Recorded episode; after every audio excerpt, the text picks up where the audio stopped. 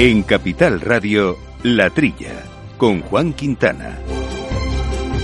Muy buenos días, gente del campo, y buenos días, amigos del campo y de sus gentes. Bienvenidos otra semana más a este espacio que tanto nos gusta, en el que hablamos de agricultura, en el que hablamos de alimentación, en el que hablamos, bueno, de asuntos agroambientales vinculados todos a nuestros espacios eh, rurales, un programa que hacemos con Néstor Betancourt, al mando, con Alberto Coca, al mando de los controles eh, técnicos, y por supuesto con eh, compañeros habituales de micrófono que iremos charlando con ellos a lo largo del programa, por ejemplo, Quintiliano Pérez Bonilla, alias Quinti, que ya le tenemos al aparato. Quinti, bienvenido. Muy buenos días, señor director, y muy buenos días, queridos oyentes. Qué alegría estar de nuevo con todos ustedes. Pues sí, porque hace ya muchas semanitas que no oíamos tu calidad voz y tus acertadas valoraciones sobre nuestros sectores, sobre todo los ganaderos, que son los que más, más, te gustan, aunque te metes también en otros en otros fregados, por supuesto. Así que nada, aquí dispuestos a, a trillar la realidad y la actualidad del campo en unos minutos porque en concreto, aparte de distintos temas que iremos sacando sobre la marcha, vamos eh, a abordar dos muy interesantes. Eh, uno, que la Unión Europea ha comenzado a aplicar una nueva legislación para promover la salud animal y combatir la resistencia antimicrobiana a través de la alimentación del uso de los antibióticos para animales. Bueno, pues vamos a ver qué implica esta nueva normativa, la aplicación de esta nueva normativa que supone para el sector y cómo está también la situación en este ámbito. Y lo vamos a hacer con don Pedro Herbás, que es el director técnico de la Asociación Empresarial Española de la Industria de Sanidad y Nutrición Animal de Beter Industria. Y haremos un repaso también al mundo de los seguros horarios, eh, sobre todo a partir de un dato que ha salido publicado recientemente y es que el capital asegurado por el seguro agrario en España ha marcado un nuevo máximo histórico en 2021. El valor de la producción ha crecido el 2,1% y se ha situado en 15.590 millones de euros. Una cifra que no está nada mal. Pues de eso y del estado de salud de nuestro sector eh, eh, asegurador, agroasegurador, vamos a charlar también con Sergio de Andrés, que es el director de comunicación y producción de Agroseguro. Bueno, pues estos y otros asuntos y por supuesto con su participación si lo desean para mandarnos sus opiniones, comentarios o aquello que consideren nuestro correo electrónico que es la trilla arroba capitalradio.es. La trilla con Juan Quintana. Al mal tiempo, mala helada. El cambio climático lo ha cambiado todo y los riesgos son más y más imprevistos, como las lluvias, las heladas o el pedrisco. Por eso necesitas un buen seguro agrario que garantice tu tranquilidad. Y ahora es el momento de contratar tu seguro de frutales. Agroseguro. Trabaja sobre seguro.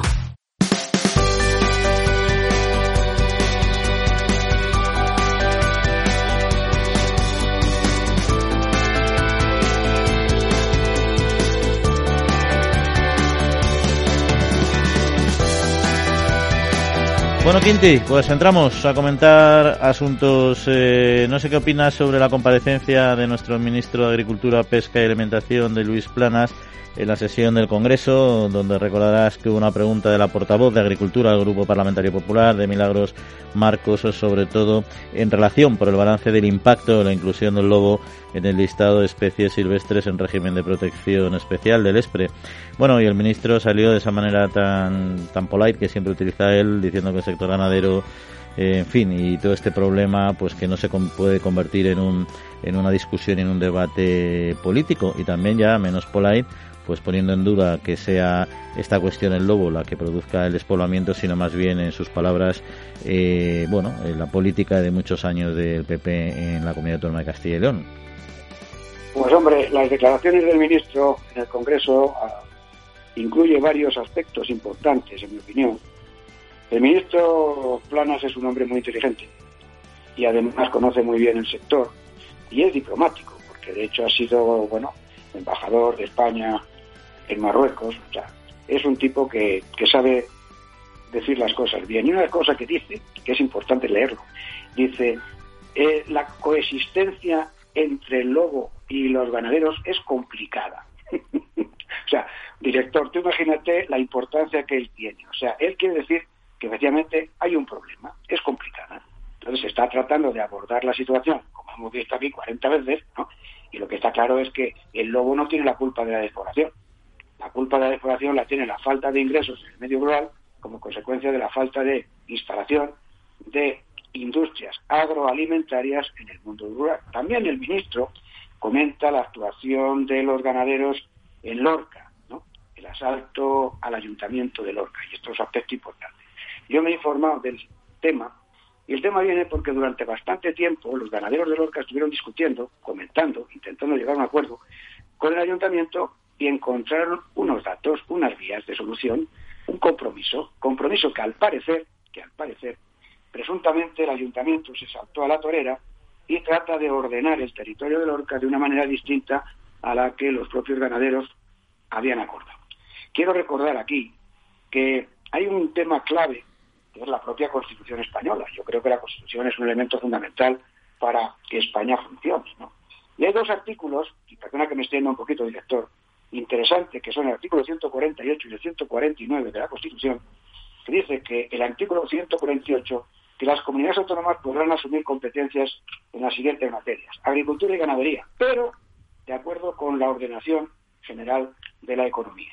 Y el artículo 149 ¿eh? de la Constitución te dice que el Estado tiene competencias exclusivas ¿eh? en las bases y coordinación de la planificación general de la actividad económica. Es una comunidad autónoma no se puede salir del Real Decreto 306-2020 que es consecuencia del Real Decreto del año 2000 que saqué yo, el 324, de ordenación del sector por sí.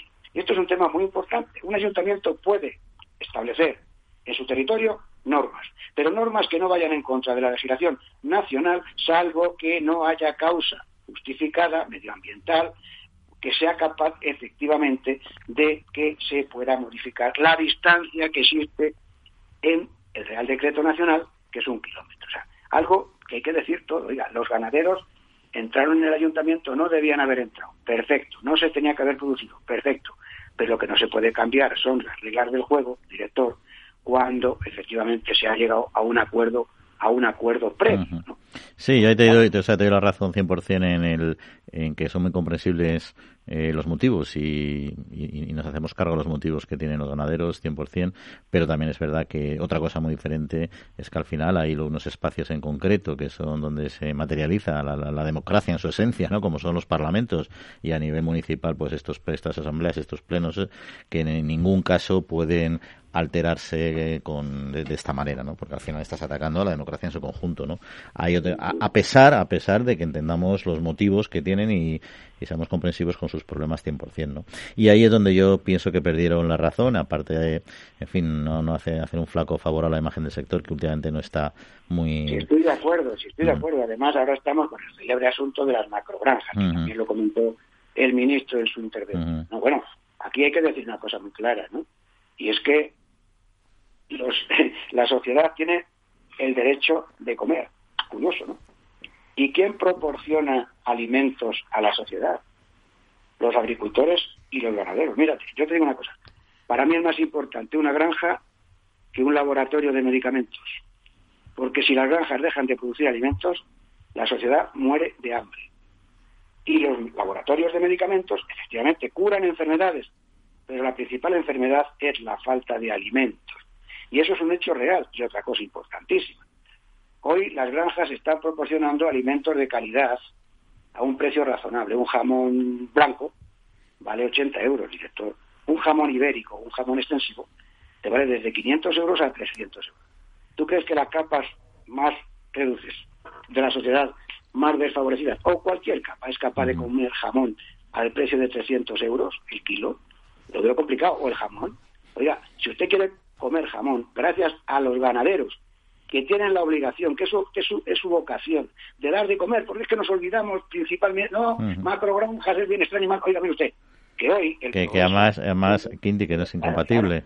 O sea, que no es incompatible tener macrogranjas con, con máximo bienestar animal, pero bueno. para nada, para nada. Tú vas a América en avión, el avión contamina. ¿eh? Y precisamente lo hemos dicho aquí, que lo que más contamina es el transporte, la luz eléctrica y la industria. Oiga usted, usted quiere estar en su casa con un candil y con velas, no. Pues sepa usted que cuando usted enciende su bombilla para tener luz o calentarse, está contaminando en un porcentaje muy superior a lo que contamina la ganadería, que solamente produce un 7% de gases de efecto invernadero. Y la industria, un treinta y tantos, y el otro un veintitantos. vamos a decir las cosas mm. como son. Me encanta haber vuelto ahora. Ya te veo, ya te veo, que vienes con energías acumuladas, energías no contaminantes en este ah. caso. Adrenalina Oye, ambientalista ganadera. Quinti, a ver, danos una opinión de experto en el sector ganadero, porque ya sabes que en Huelva, en la localidad de Villarrasa, eh, la Consejería de Agricultura, Ganadería, Pesca y Desarrollo de Andalucía ha declarado eh, un foco de gripe aviar eh, en, una, en una explotación. ¿no? Ha confirmado el Laboratorio Central de Veterinaria de Algete la detección del virus de influenza eh, aviar en esta, en esta explotación. Eh, ¿Qué implica? ¿Qué riesgos conlleva? No solo para la explotación, que entendemos que se van a aplicar los protocolos establecidos, sino en general para, para el sector.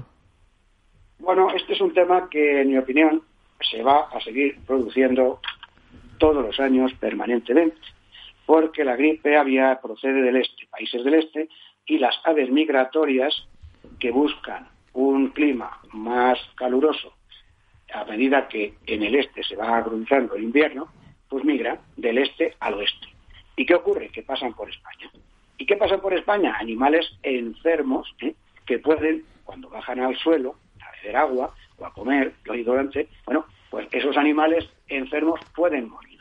Y a partir de ahí es por donde se, provoque, se puede producir la infección fundamentalmente de aves salvajes eh, en, España. ¿no? Curiosamente, y eso es la noticia que a mí me, no sé, me extraña un poco más, que se hayan producido casos en Huelva en dos naves de pollos, que son naves que están metidas dentro, salvo que sean pollos en corral, que no lo diga la noticia, ¿no? Pero yo entiendo que si son pollos que están debajo de, una nave, ¿cómo se ha producido la, la infección, la entrada del virus en la nave, ¿no? Pues eso tiene que haber sido a través de personas, fundamentalmente, o vehículos, o animales que han servido de portadores inaparentes y que han infectado o han contaminado y han infectado ¿no? los, los pollos. ¿no? Indudablemente se han puesto en marcha las medidas que se tenían que poner, inmovilización de la, de, la zona, sacrificio de los, de los animales, la encuesta epidemiológica para ver si se puede producir algún otro nuevo brote y bueno, pues en este sentido las medidas se han tomado como se tenían que tomar, ¿no? Entonces hay que tener muchísima precaución, sobre todo en humedales, sobre todo en zonas donde pueden encontrarse animales salvajes que procedan de, como digo, del este, que vengan aves migratorias, que puedan convivir con este tipo de animales y evitar el contacto entre este tipo de aves y las aves que se encuentran dentro de las naves, ¿no? No es un problema grave, ¿no? Porque indudablemente España en este sentido, al producirse gallinas y pollos fundamentalmente bajo techo, ¿no? al aire libre fundamentalmente, ¿no? pues no tenía por qué causar ningún tipo de problema. Y otra cosa importante, no afecta a la especie humana, porque estamos hablando de gripe, y el virus de la gripe, para que se infecte una persona, se tendría que, el virus de la gripe, esnifar porque la, la, carne de pollo se consume fundamentalmente frita, ¿no? O cocida, ¿no? Y este virus es un virus que podría entrar por vía nasal.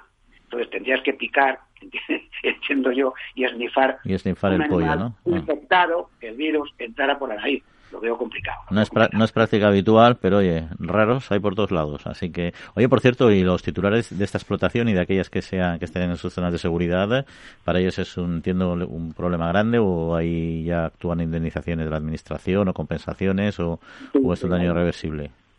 Eso es uno de los temas importantes, ya que lo comentas, que es clave que sí hay indemnización eh, para este tipo de animales y también, lógicamente, como está ocurriendo en los países del este con la peste porcina africana, que ahí es donde está el punto clave para erradicar la enfermedad. Las indemnizaciones por sacrificio son una expropiación obligatoria. Eso es así, una expropiación obligatoria. Y el Estado, los Estados tienen la obligación de pagar a los ganaderos afectados lo que sea de menester por dos razones fundamentales, para que te declaren rápidamente el foco y no se extienda y para que cubran lógicamente sus costes de producción y algo que se les quita, ¿no? Que es así, o sea, que eso es así de claro. Bueno, todos queda, queda claro que el tema efectivamente es un problema, pero está controlado como todas este tipo de, patologías. y... Es así. Oye, ya para terminar y no hacer esperar a nuestro siguiente eh, invitado, quería hablar de las leguminosas, porque el Grupo Operativo Impulse ha mostrado su compromiso con potenciar este, estos cultivos en España para reducir precisamente la dependencia del exterior de la alimentación animal y hacer una diversificación proteica que parece ser, bueno, que sabemos que es muy necesario, sobre todo ahora con el contexto de tensión que hay entre Rusia y Ucrania, ¿no? Las leguminosas, en fin, es una alternativa, pero desde luego eh, muy lejos de, de poder siquiera cubrir ligeramente la demanda de soja que hay ahora mismo a nivel global, ¿no? Entiendo yo. Totalmente, yo estoy totalmente de acuerdo contigo. O sea, España necesita soja, necesita proteína, origen vegetal, guisantes, yo qué sé, lentejas, haba de soja, no haba de soja, la haba, tradicional, ¿eh? y necesita cultivos leguminosos que sean capaces de incrementar la producción de nitrógeno, ¿eh? que es lo que necesitamos en este sistema para la alimentación animal, a falta, lógicamente, de, de la soja. Ahora ya se está poniendo en marcha también, se autorizó hace tiempo, como sabes, un poquito, no hace mucho, el tema de las harinas de carne, que es otro tipo de proteína también interesante y necesaria para la dieta de, los animales. ¿no? Pero sí, este, este, yo quiero felicitar al Grupo Impulsa, que es clave y es fundamental, precisamente por lo que ellos dicen, por la seguridad alimentaria. Claro, que la seguridad alimentaria no es que el alimento esté sano, que también. La seguridad alimentaria es que no falten alimentos, eso es lo importante. ¿no? O sea, totalmente de acuerdo con ellos. Sí. Bueno, pues no te vayas, Quinti, porque vamos a hablar de un tema ahora con nuestro siguiente invitado que seguro que te interesa mucho como veterinario y como experto en estas, en estas lides que es salud animal y las resistencias antimicrobianas, pero va a ser en unos segundos. En Agrobank, todo son facilidades. Porque tramitamos la PAC por ti.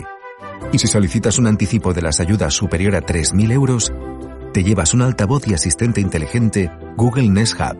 5.000 unidades. Infórmate en caixabank.es barra agrobank.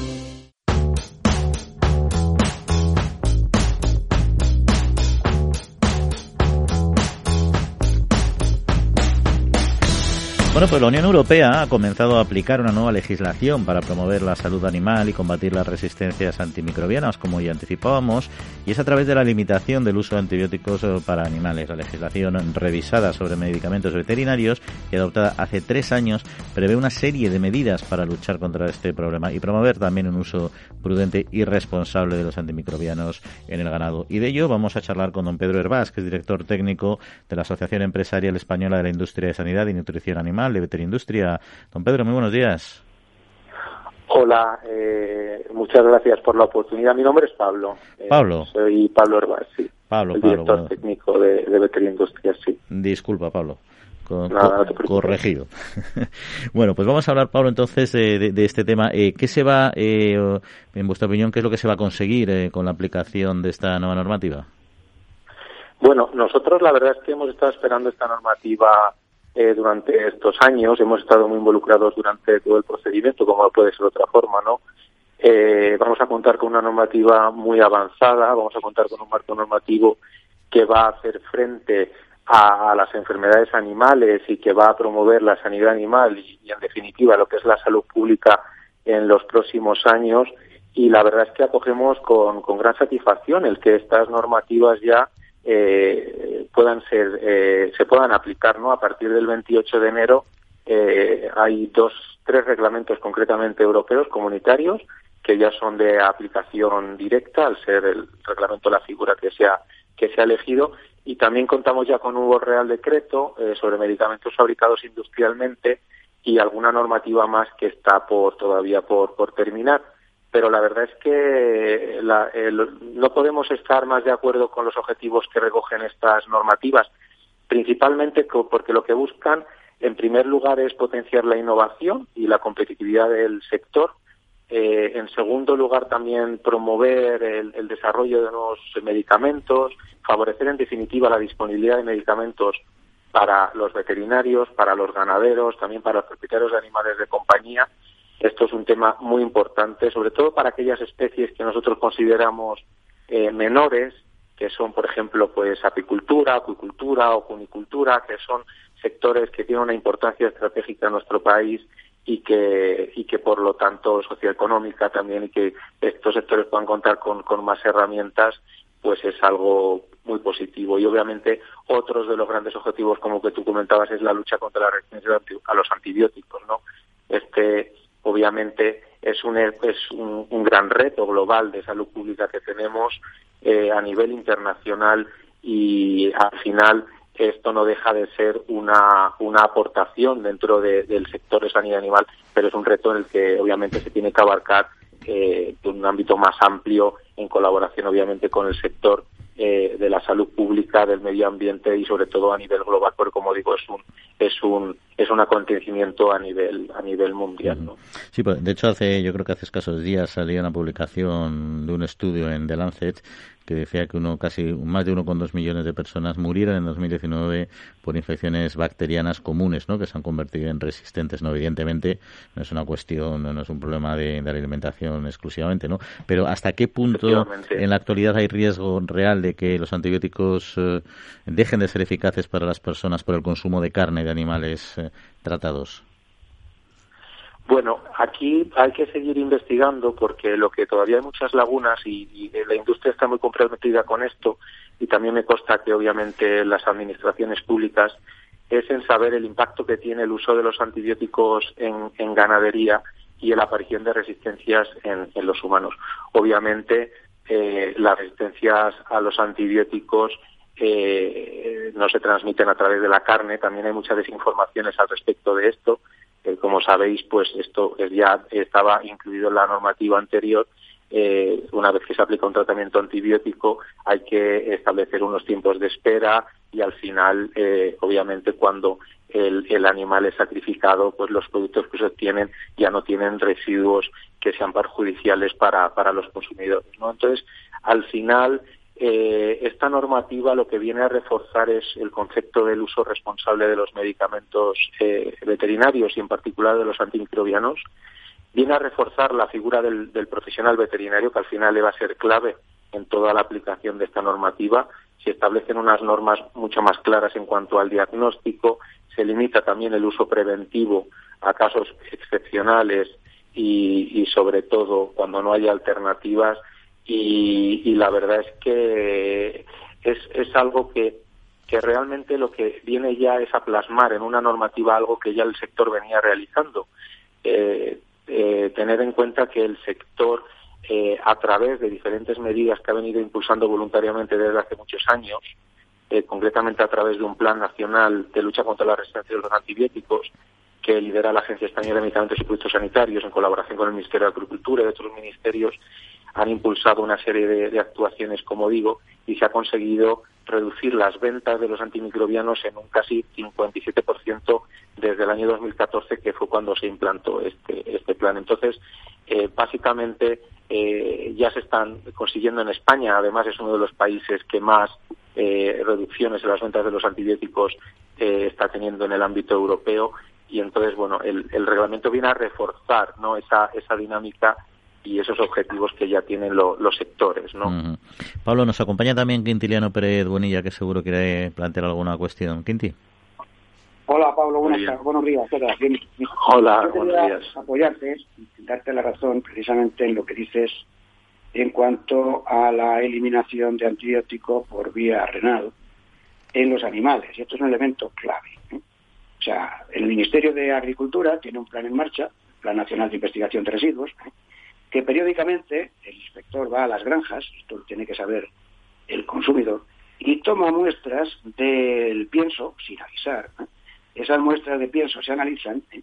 y si el ganadero tiene antibiótico en ese pienso cuando no lo tenía que tener, le pueden meter una sanción importante. Esto es algo que se está haciendo, de ahí la mejora precisamente este, en este sentido. Como también dices, bien dices, hay un hecho fundamental, que no se suministra ni un solo antibiótico en una granja sin la receta veterinaria. Eso es clave y es un elemento absolutamente imprescindible y que garantiza el asunto. En segundo, en tercer lugar, en tercer lugar, como tú bien dices, los antibióticos tienen un periodo de espera y los ganaderos escrupulosamente lo cumplen. ¿Por qué? Porque cuando ese animal va al matadero, se le vuelve a hacer toma de muestra de orina, aparte de granja, en el matadero. Y si aparecen restos de antibióticos en matadero en ese, en ese animal, indudablemente también le producen una sanción importante. O sea que son elementos que la sociedad tiene que saber. Primero, receta obligatoria. Segundo, control en granja. Y tercero, control en matadero. Y otra cosa importante que no se dice, y es la falta de anti, cuando no se hacen antibiogramas en las consultas y en los tratamientos humanos. Y pasa lo siguiente, la automedicación. Una familia tiene un niño enfermo, va al médico con receta y le receta un antibiótico, una caja de 50 sobres. Al quinto sobre o al sexto sobre el niño se ha curado. Y cuando el hermano empieza a toser, se le suministra el mismo antibiótico que hay en casa, sin antibiograma y sin receta, porque ya la tenía del hermano anterior, y sin saber si eso va a ser resistente o no. Y eso es un hecho real. Entonces, vamos a poner las cosas en su sitio, que yo como veterinario, de alguna manera, sé también de qué va la vaina en este sentido. ¿no? Oiga, que sí, que hay resistencias antibióticas, pero ¿cuál es la causa de la resistencia antibiótica? La carne cero, la carne va sin antibióticos. Pues vamos a ver las cosas como son, porque siempre ocurre que de alguna manera se pasa a algo que no tiene. No tiene eh, estoy de acuerdo completamente contigo. Además, esos resultados que hacen las autoridades de control son públicos, luego se están eh, recopilando a través de la EFSA y, se puede ver que hay un cumplimiento eh, del 100% prácticamente en todos los análisis que se hacen en, en los mataderos y en otros en otras partes del sector, o sea que hay hay un compromiso total del sector con este con este asunto. Nosotros como industria también estamos totalmente comprometidos porque al final eh, es que no puede ser de otra forma. Eh, todos queremos que, que, este problema se resuelva, ¿no? Y que los antibióticos que siguen siendo necesarios para los humanos, pero también para los animales, pues puedan seguir siendo eficaces, ¿no? Entonces, eh, hay que trabajar conjuntamente en, conseguir estos, estos objetivos, obviamente. Oye, Pablo, y una cuestión, cuando hablamos eh, de control interno, como también está diciendo Quinti, etcétera, pues parece, bueno, el tema, evidentemente, no, ningún sistema es perfecto, pero está bien planteado y está bien controlado y de ahí los resultados y las mejoras de 2014, ¿no? Pero cuando hablamos de productos o de carnes que entran eh, desde el exterior, ¿qué garantías nosotros tenemos de que efectivamente el el residuo antibiótico está controlado igual que, en productos propios? Bueno, mira, este es un tema que es bastante novedoso en cuanto al reglamento, porque el reglamento de medicamentos veterinarios se ha metido en, este aspecto internacional, que es, yo creo que es algo eh, nuevo, ¿no? Un reglamento tan técnico como es el de medicamentos veterinarios que, que incida en este tema del comercio internacional de los, de los productos de origen animal. Se ha incluido una serie de requisitos para que eh, para aplicar lo que llaman el principio de reciprocidad, es decir, que la carne que venga de terceros países y se importe a Europa eh, cumpla con los mismos requisitos en cuanto a las normas de uso de los antimicrobianos. Y bueno, esto es un tema, esto es un tema muy importante. Ahora la Comisión Europea tiene que desarrollar eh, las normas para ver cómo esto se va a controlar. Estamos obviamente pues expectantes para ver cómo esto se va se va desarrollando pero es algo bueno novedoso la verdad y que está incluido ahí. Además eh, es un tema como digo eh, bueno pues que también me consta que la presidencia francesa de la de la Unión Europea pues también que está comentando bastante no este este tema de la reciprocidad ¿no? con, respecto a los terceros países.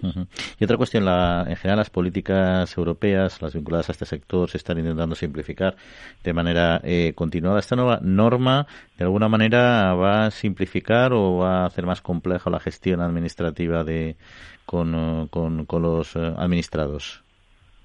Pues la verdad es que es un reglamento muy completo.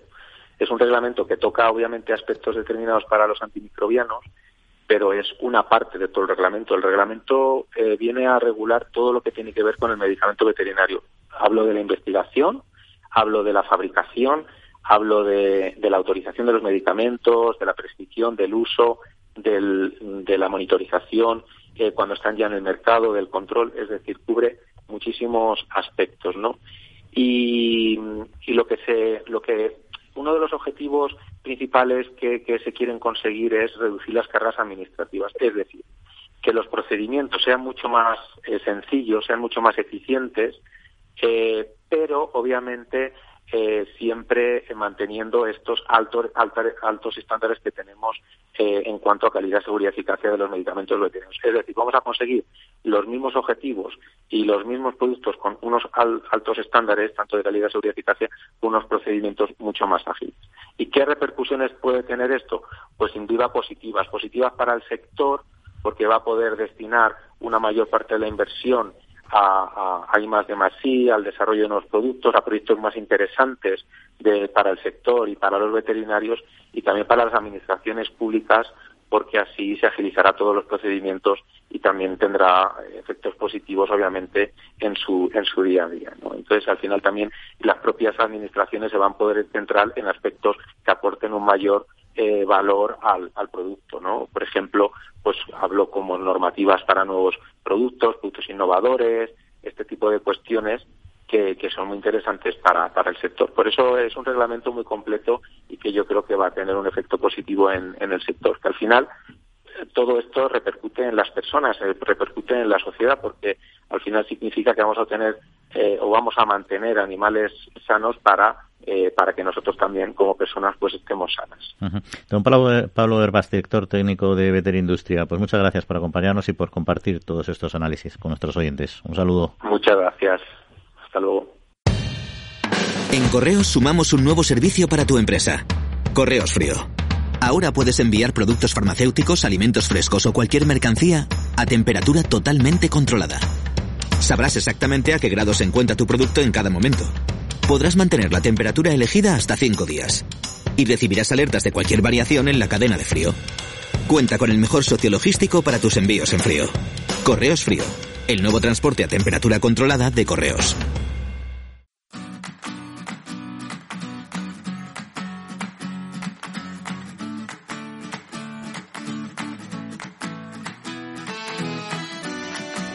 Pues seguimos aquí en la trilla de Capital Radio, ya saben, su programa de campo con el que pueden contactar y darnos su opinión, comentarios, valoraciones a través de nuestro correo electrónico latrilla arroba capitalradio.es y entramos ahora en nuestro segundo bloque eh, de análisis y otros temas de actualidad, como siempre, con nuestro compañero Jesús Moreno. Jesús, muy buenos días. Hola Juan, buenos días, ¿qué tal?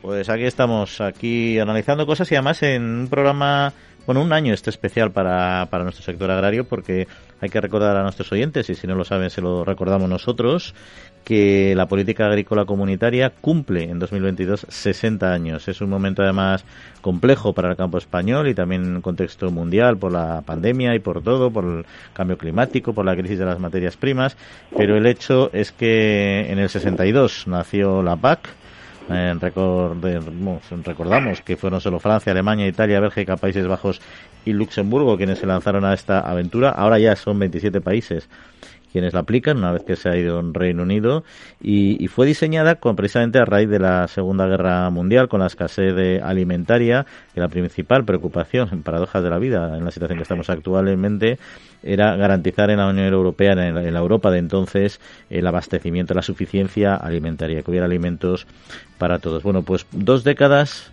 se tardó en conseguir esto porque dos décadas después había una expansión productiva y ya eh, en el 84 había grandes eh, excedentes. Y entonces la Comunidad Europea pues cambió, cambió y, empezaron unas sucesivas reformas para ajustar el modelo de la PAC a una gestión alimentaria que nada tenía que ver ya entonces con la con la falta como tal eh, de alimentos. Bueno, así que es un año de que hablaremos mucho de la PAC y además el momento donde se están produciendo muchas decisiones trascendentes, ¿no, Jesús? Pues mira, Juan, eh, para, para, para, saber del presente y sobre todo para programar el futuro, no hay que olvidar el pasado. Es decir, de dónde venimos y cómo se sucedieron los hechos, ¿no? Como bien, como bien dices, la PAC cumple 60 años. Todo empezó con tres o cuatro países ¿eh? cuando se unieron por, la crisis, se, se, se, llamó primero la esa de, del acero y del carbono. Eso luego ya se pasó a ser una unión de siete países para abordar ya la parte agrícola. Tú fíjate lo que cambia las cosas en 60 años, ¿no? Primero empezó por una, una deficiencia de alimentos, como, como has dicho antes, promovido por la Segunda Guerra Mundial. Y de eso, pasados los años, hemos pasado a, no a excedentes, pero sí a, ajustar la, oferta a la demanda. O sea que la paz se va moviendo, es como un... pero, pero ahora, es, pero es lo que dices Jesús, es verdad. Ah, no excedentes ahora, porque las nuevas PACs lo que han ido ha sido regularlo, pero acuérdate, y de eso nos acordamos los dos, en un momento dado la cantidad de excedentes que había y lo que costaba mantenerlos y, y destruirlos en muchos casos, ¿eh? porque hubo auténticas anécdotas de cómo la Unión Europea se tenía que liberar de alimentos que no era capaz de consumir y tampoco de almacenar, porque era mucho más costoso, claro. Hombre, había ayudas a había, había ayudas a la transformación de vino en alcohol, porque sobraba, o sea, había excedentes para, para todo. Por decir que es, una, es un mundo tan cambiante que parece mentira que tanto ha cambiado, eh, en, bueno, no en, en, en, tantos años, ¿no? Ahora somos, ahora somos nosotros el tercer país receptor de ayudas eh, y con 695.000 beneficiarios que, que, que, que, tiene España. Quiero decir que la cosa se ha ido ajustando y ahora son otros problemas. La paz ha cambiado ahora y ahora está el, modelo el modelo green, el modelo verde de, de, lo verde. Estamos asistiendo a un cambio muy importante en la, en, la estructura de la producción de, de, de la PAC, ¿no? con, con, con, la, la, agricultura verde y con una serie de cosas que han cambiado muchísimo desde entonces.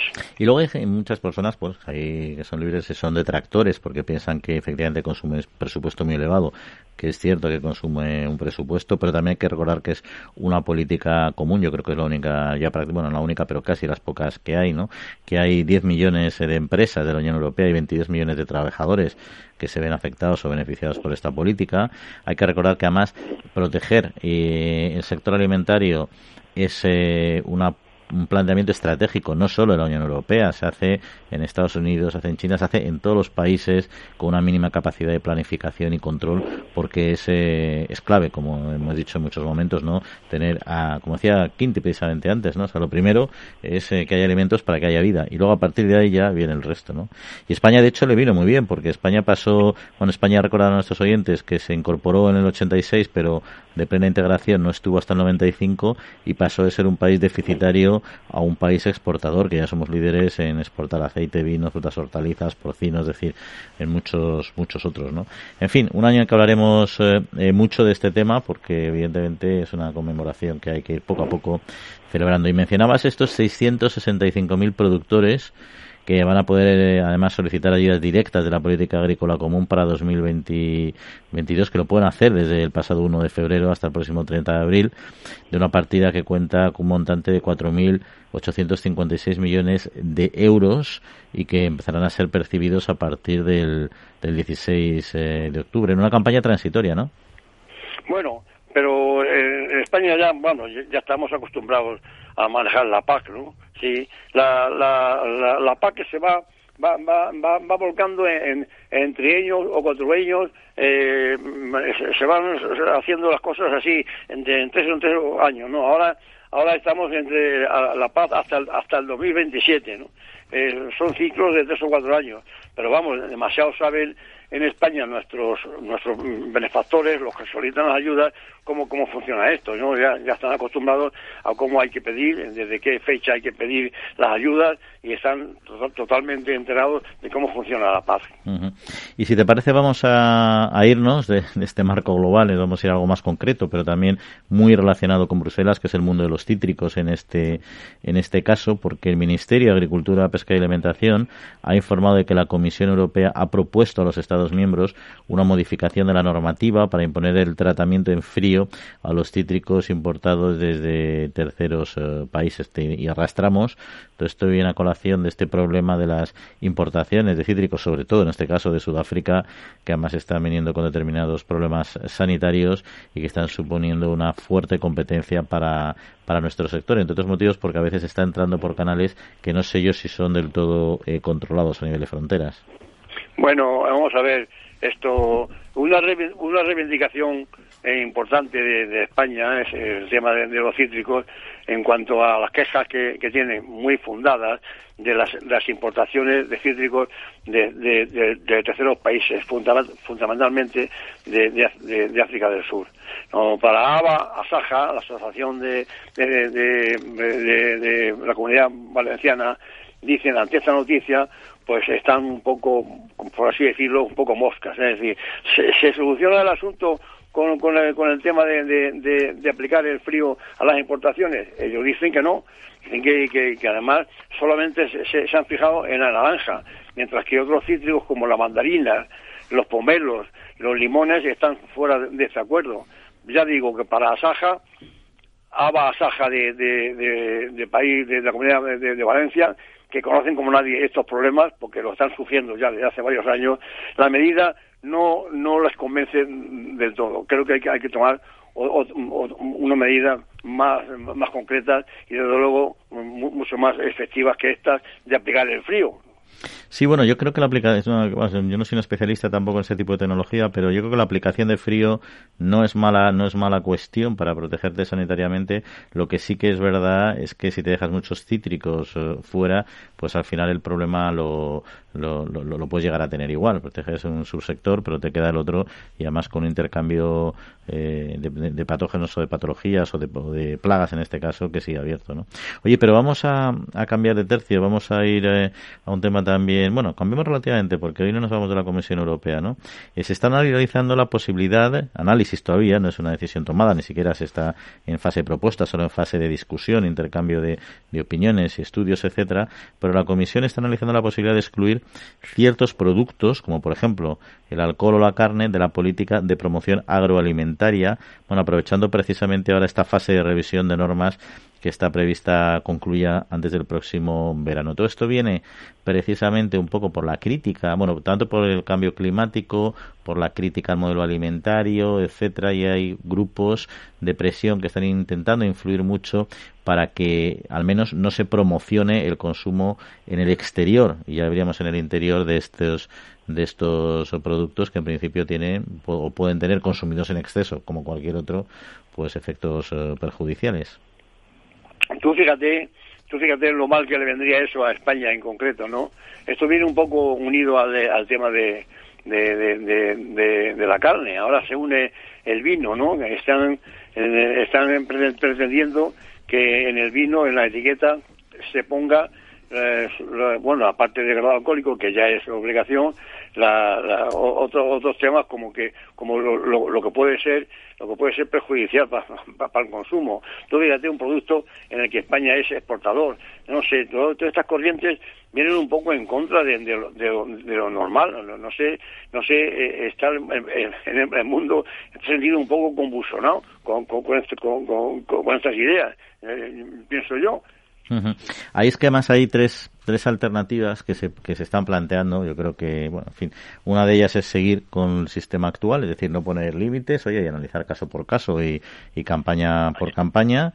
Otra segunda opción es limitar las acciones en el mercado interior, es decir, nosotros como Europa protegemos a nuestros consumidores y hacemos lo que creemos que es mejor para su salud, de cuestión aparte si lo, si tiene base científica o no. Y la tercera es, bueno, pues nosotros nos protegemos si queremos, etcétera, pero además también vamos a mm, evitar eh, que, eso, que eso se consuma en otros países y vamos a limitar la promoción de nuestros eh, productos. ¿no?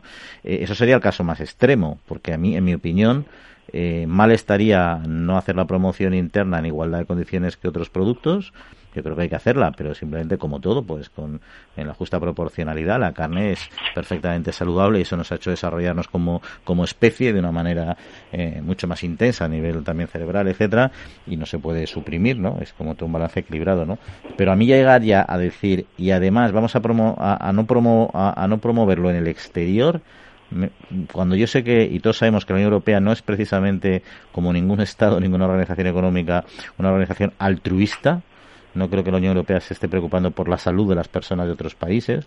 Entonces, eh, a ese nivel, dando prioridad frente a los aspectos económicos, yo creo que desde una perspectiva económica sería un flaco favor a nuestra economía y a nuestros sectores y tampoco lo llegaríamos a entender. En todo caso, quien está llevando este tema, Bruno Alves, eh, eh, en fin, dice que se está muy lejos de llegar a esta alternativa porque para empezar no quieren estigmatizar productos que yo creo que ya se está haciendo en la Unión Europea, se están estigmatizando muchos productos, guste o no, pero bueno, bueno, y perdona Juan, y, con la, con la necesidad que tienen otros países de alimentarse. es que es que esto es un poco un poco kafkiano, o sea, eh, y, es ir, a la contra de lo que demanda el mundo. Si hay la mitad de, de, los habitantes del mundo que, que tienen necesidades alimentarias, ¿cómo se, se, les puede prohibir de, de, que hacen a esos alimentos? Es una cosa que, que yo no, no, no entiendo. Y vamos ya a terminar, si te parece, este, este último, este segundo bloque, hablando de aceites españoles, porque la investigación desarrollada durante un año en hipermercados y supermercados y que ha sido promovida por Aniraquias Oliva eh, demuestra que eh, bueno pues tenemos una calidad de todo tipo de aceites y en todos los, en todos los territorios de nuestro país eh, de alto de alto nivel en el 100% de los casos y que responden a las características eh, de calidad y técnicas que, que, se les exija a todos nuestros aceites ¿no? o sea que este oro líquido español nuestro aceite de oliva está en la, en la vanguardia que por otra parte yo creo que es lo que todos pensábamos no no, no necesitamos mucho decir esa, siempre puede haber alguna excepción algún estafador como en cualquier sector pero globalmente entendemos que un sector muy estricto, muy controlado y donde las garantías deben, y así se garantiza aquí, son máximas, ¿no? Mira, Juan, el, gran paso que dio el, aceite en España eh, es, su elaboración, el gran paso hacia la calidad, ¿eh? No quiere decir que hace 50 o 60 años no hubiera aceite de calidad, claro que lo sabía, pero el gran paso que se dio fue cuando la monturación, cuando las almazaras eh, pasaron de amontonar la aceituna porque los procesos de elaboración eran lentos, eh, el, sistema de, la modulación y la y la y la, las prensas de, de, de, la, de, la cera de esparto se pasó eh, ya hace años, ¿no? Afortunadamente al sistema continuo de, elaboración que se debe a, los italianos, la piedra leasing, que es la aceituna no dura mucho tiempo fuera de la almazara, según se recoge, viene y se moldura. Ese fue el gran paso hacia la calidad del aceite. Y hoy día en España todas las almazaras tienen ese sistema. Es decir, que la calidad está asegurada.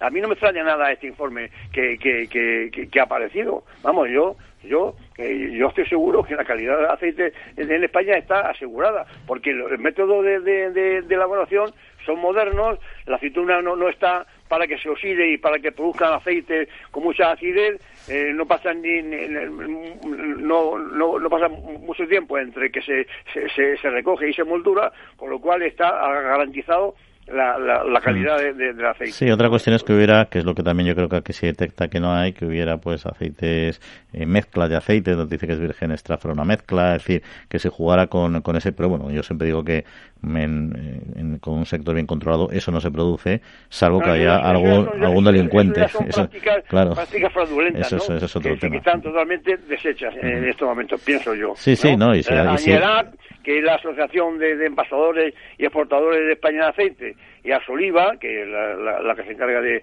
de, aceite y la exportación, pues se, se, se, se, congratulan de, esta noticia. para mí, mm. para mí, desde luego, yo totalmente la, mm. la, la, vamos, la, la, la tengo por cierta, porque el aceite de, España goza de esa salud y de esa calidad. Y además es un aceite que somos eh, que recordar, nuestros entes lo saben seguro, pero bueno, siempre es bueno recordar estos datos. Eh, la producción representa el 60% de toda la que se registra en la Unión Europea y el 45% de la producción de aceite de oliva mundial se hace en nuestro país, ¿no?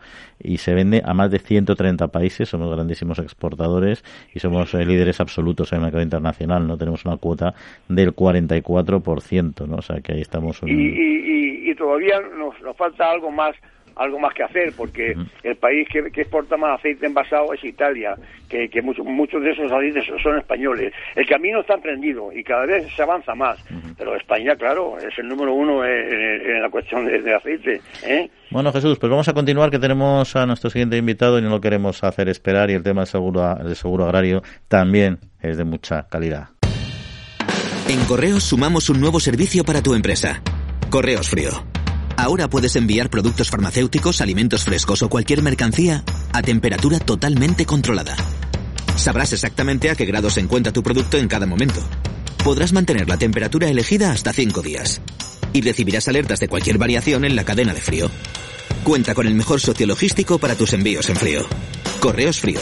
El nuevo transporte a temperatura controlada de Correos.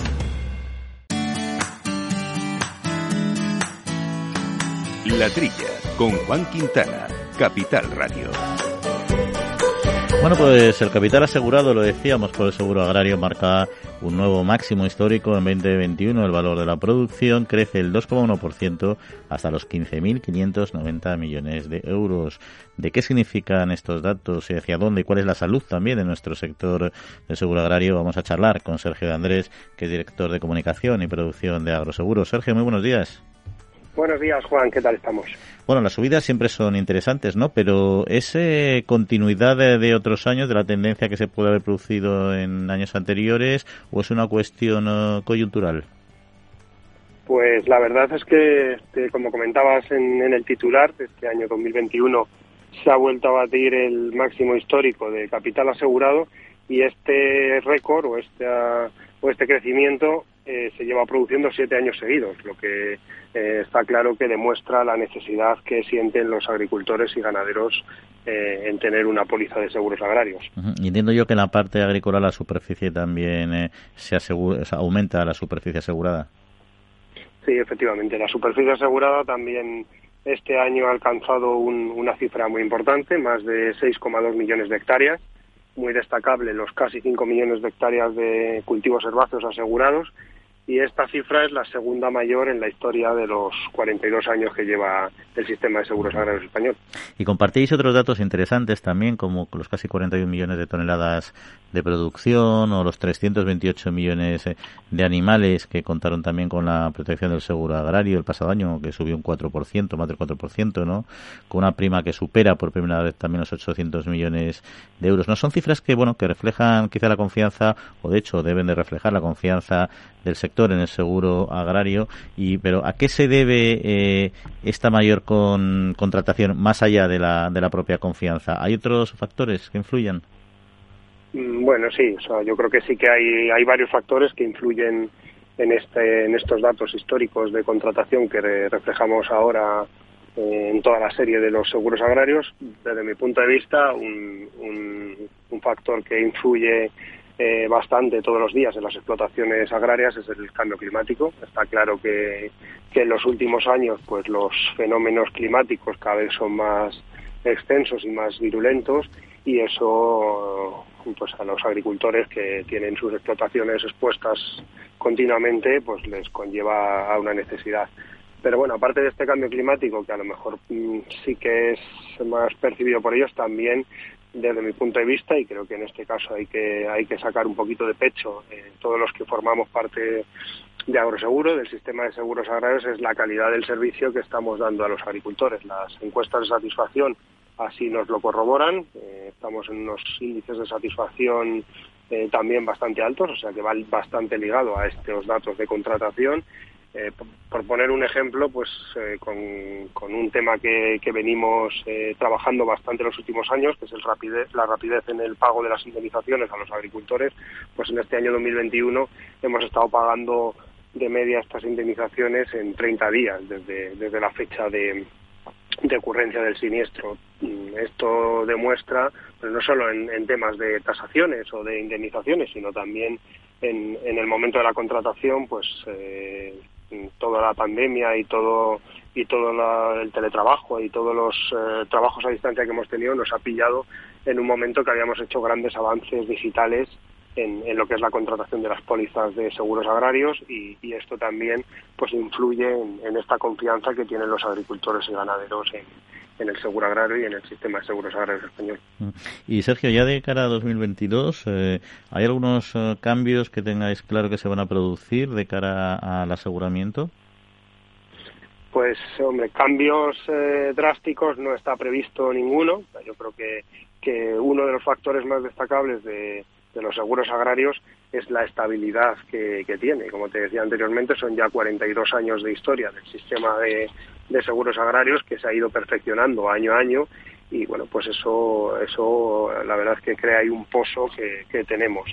Sí que es cierto que, como te decía anteriormente, pues eh, las indemnizaciones también son más altas estos últimos años, con lo cual esto sí que incita a que los diferentes actores del, sistema, pues ya sean desde las administraciones públicas, eh, los propios agricultores y ganaderos que, tienen que adaptar sus cultivos y sus explotaciones a, a estos fenómenos climáticos y a estos a estos contratiempos que tienen todos los días, pues sí que incluso, bueno, lógicamente nosotros también desde Agroseguro, adaptando los productos a, las necesidades de los agricultores, pues este que, es otro de los factores destacables del sistema de seguros, la, todos los intervinientes que participan en el sistema desde todos los puntos de vista, pues aquí cada uno en nuestra parcelita sí que tendremos que hacer algún algún tipo de adaptación para, para que siga siendo tan solvente y estable el sistema de seguros agrarios español. Lo que pasa es que al final vamos a un cambio climático real o más intenso, eh, digamos, aunque efectivamente bien mencionabas que la estabilidad es lo que da confianza, ¿no? Eh, requeriría, y esto casi es una impresión personal, ¿no? Porque supongo que eso es un tema muy complejo, ¿no? Un cambio de modelo, si realmente avanzáramos de manera intensa en un cambio climático, o el modelo actual puede soportar esta gestión, o podría soportar este, este cambio o sea, desde mi punto de vista el modelo sí que sí que está preparado y concebido para, para soportar esta presión, puesto que, que los, los seguros agrarios están, por un lado, coasegurados, que bueno, esta, esta palabreja que utilizamos más en términos aseguradores es que el riesgo está compartido entre todas las entidades aseguradoras que integran el sistema. Y a su vez también tiene un potente reaseguro público a través del Consorcio de Compensación de Seguros, que, es la entidad o el organismo público que en España cubre las grandes, grandes catástrofes y todo este sistema que está montado pues hay, bueno, por supuesto el Ministerio de Agricultura que también y las eh, comunidades autónomas que subvencionan una parte de la prima, pues con todos estos componentes sí que está, sí que desde mi punto de vista está el sistema está preparado para afrontar este cambio climático, incluso las adaptaciones a, a nuevas producciones o nuevos cultivos que, puedan ir surgiendo. Bueno, Sergio Andrés, director de comunicación y producción de Agroseguro, pues muchas gracias. Había algunas otras cuestiones que quería hablar contigo, pero el tiempo manda, así que seguro que en posteriores programas podremos eh, seguir profundizando. Así que un saludo y muchas gracias, como siempre. Perfecto, muchas gracias, Juan. Buenos días.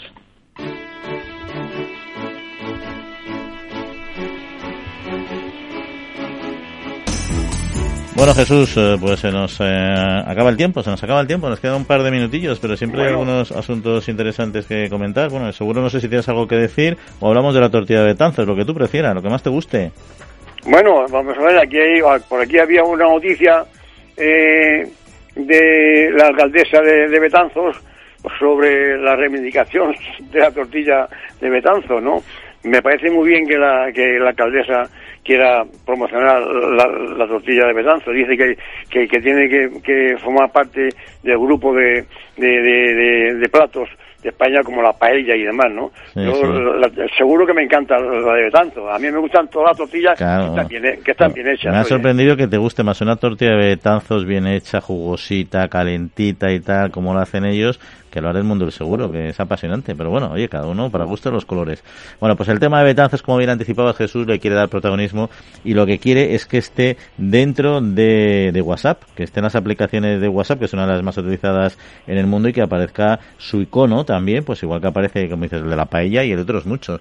En el fondo no quiere que aparezca la tortilla de Betanzos, quiere que aparezca la tortilla de patata como tal. Lo que pasa es que lo mueven desde Betanzos porque, bueno, para ellos es un producto, un producto clave. Así que, oye, mira. Lo fundamental, huevo y poco cuajada, la, la, tortilla. Mucho, huevo en abundancia y poco cuajada. Ese es el ideal de la tortilla. Hay con cebolla y sin cebolla. A mí me encantan las dos. Bueno, lo que ya no sé si WhatsApp va a tener capacidad suficiente o los de Betanzos van a ser tan convincentes como para que nos pongan dos iconos, ¿no? El de la tortilla con cebolla y el de la tortilla sin cebolla. Eso ya sería ir a por nota, oye, pero yo hay que confiar en ellos, ¿no? Si hacen también las, las cosas como la tortilla, ¿tú la has tomado habitualmente la de Betanzos? A mí es que es una tortilla en concreto que me encanta, es una cuestión ya personal, ¿eh? Para, para gusto los colores que dicen, ¿no? Pero bueno, oye, pues nada, Jesús, pues veremos si aparece este, esta, esta imagen. Nosotros se nos va acabando un poco el tiempo, no sé si nos quedan, bueno, nos quedan varios temas que tratar. El mundo del seguro, ya te digo, ¿no? Que al final el cambio climático es un debate. Yo siempre he dicho que ahora mismo eh, el aseguramiento en España es un termómetro de cómo está evolucionando el clima en nuestro país, porque es verdad que va marcando muy bien cómo van produciéndose estas inclemencias un poco excepcionales, ¿no? Ningún año es igual que otro. Yo, creo, Juan, que el cambio climático se viene sucediendo desde que existe el mundo. Eh, eh, hay, hay un cambio climático continuo. Bueno, eso, eso, eso está claro, eso está claro. estamos en nuestro cambio climático, en el, en el nuestro. Dentro de 50 años estarán en el suyo. Lo que pasa es que antes este puede ser nuestro cambio climático y los otros eran los cambios climáticos de la naturaleza, que yo creo que donde está la diferencia, ¿no? Antes el hombre no influía en el cambio climático y ahora sí que creo que tenemos una influencia y hemos tenido una influencia muy importante y espero que la tengamos también para saber eh, mm, paliarlo, si no al menos frenarlo. Pero bueno, lo que sí que va a cambiar, porque no queda duda, es de programa, porque se nos acaba el tiempo, así que Jesús, muchas gracias, como siempre, por estar con nosotros y la semana que viene seguiremos hablando. Si Dios quiere, muchas gracias Juan, un saludo a todos los oyentes. Y muchas gracias a Néstor Betancor por el mando de los controles técnicos y a todos ustedes que pasen muy buena semanita, que se cuiden, que descansen y que disfruten, porque en siete días nos volvemos a ver. Un saludo.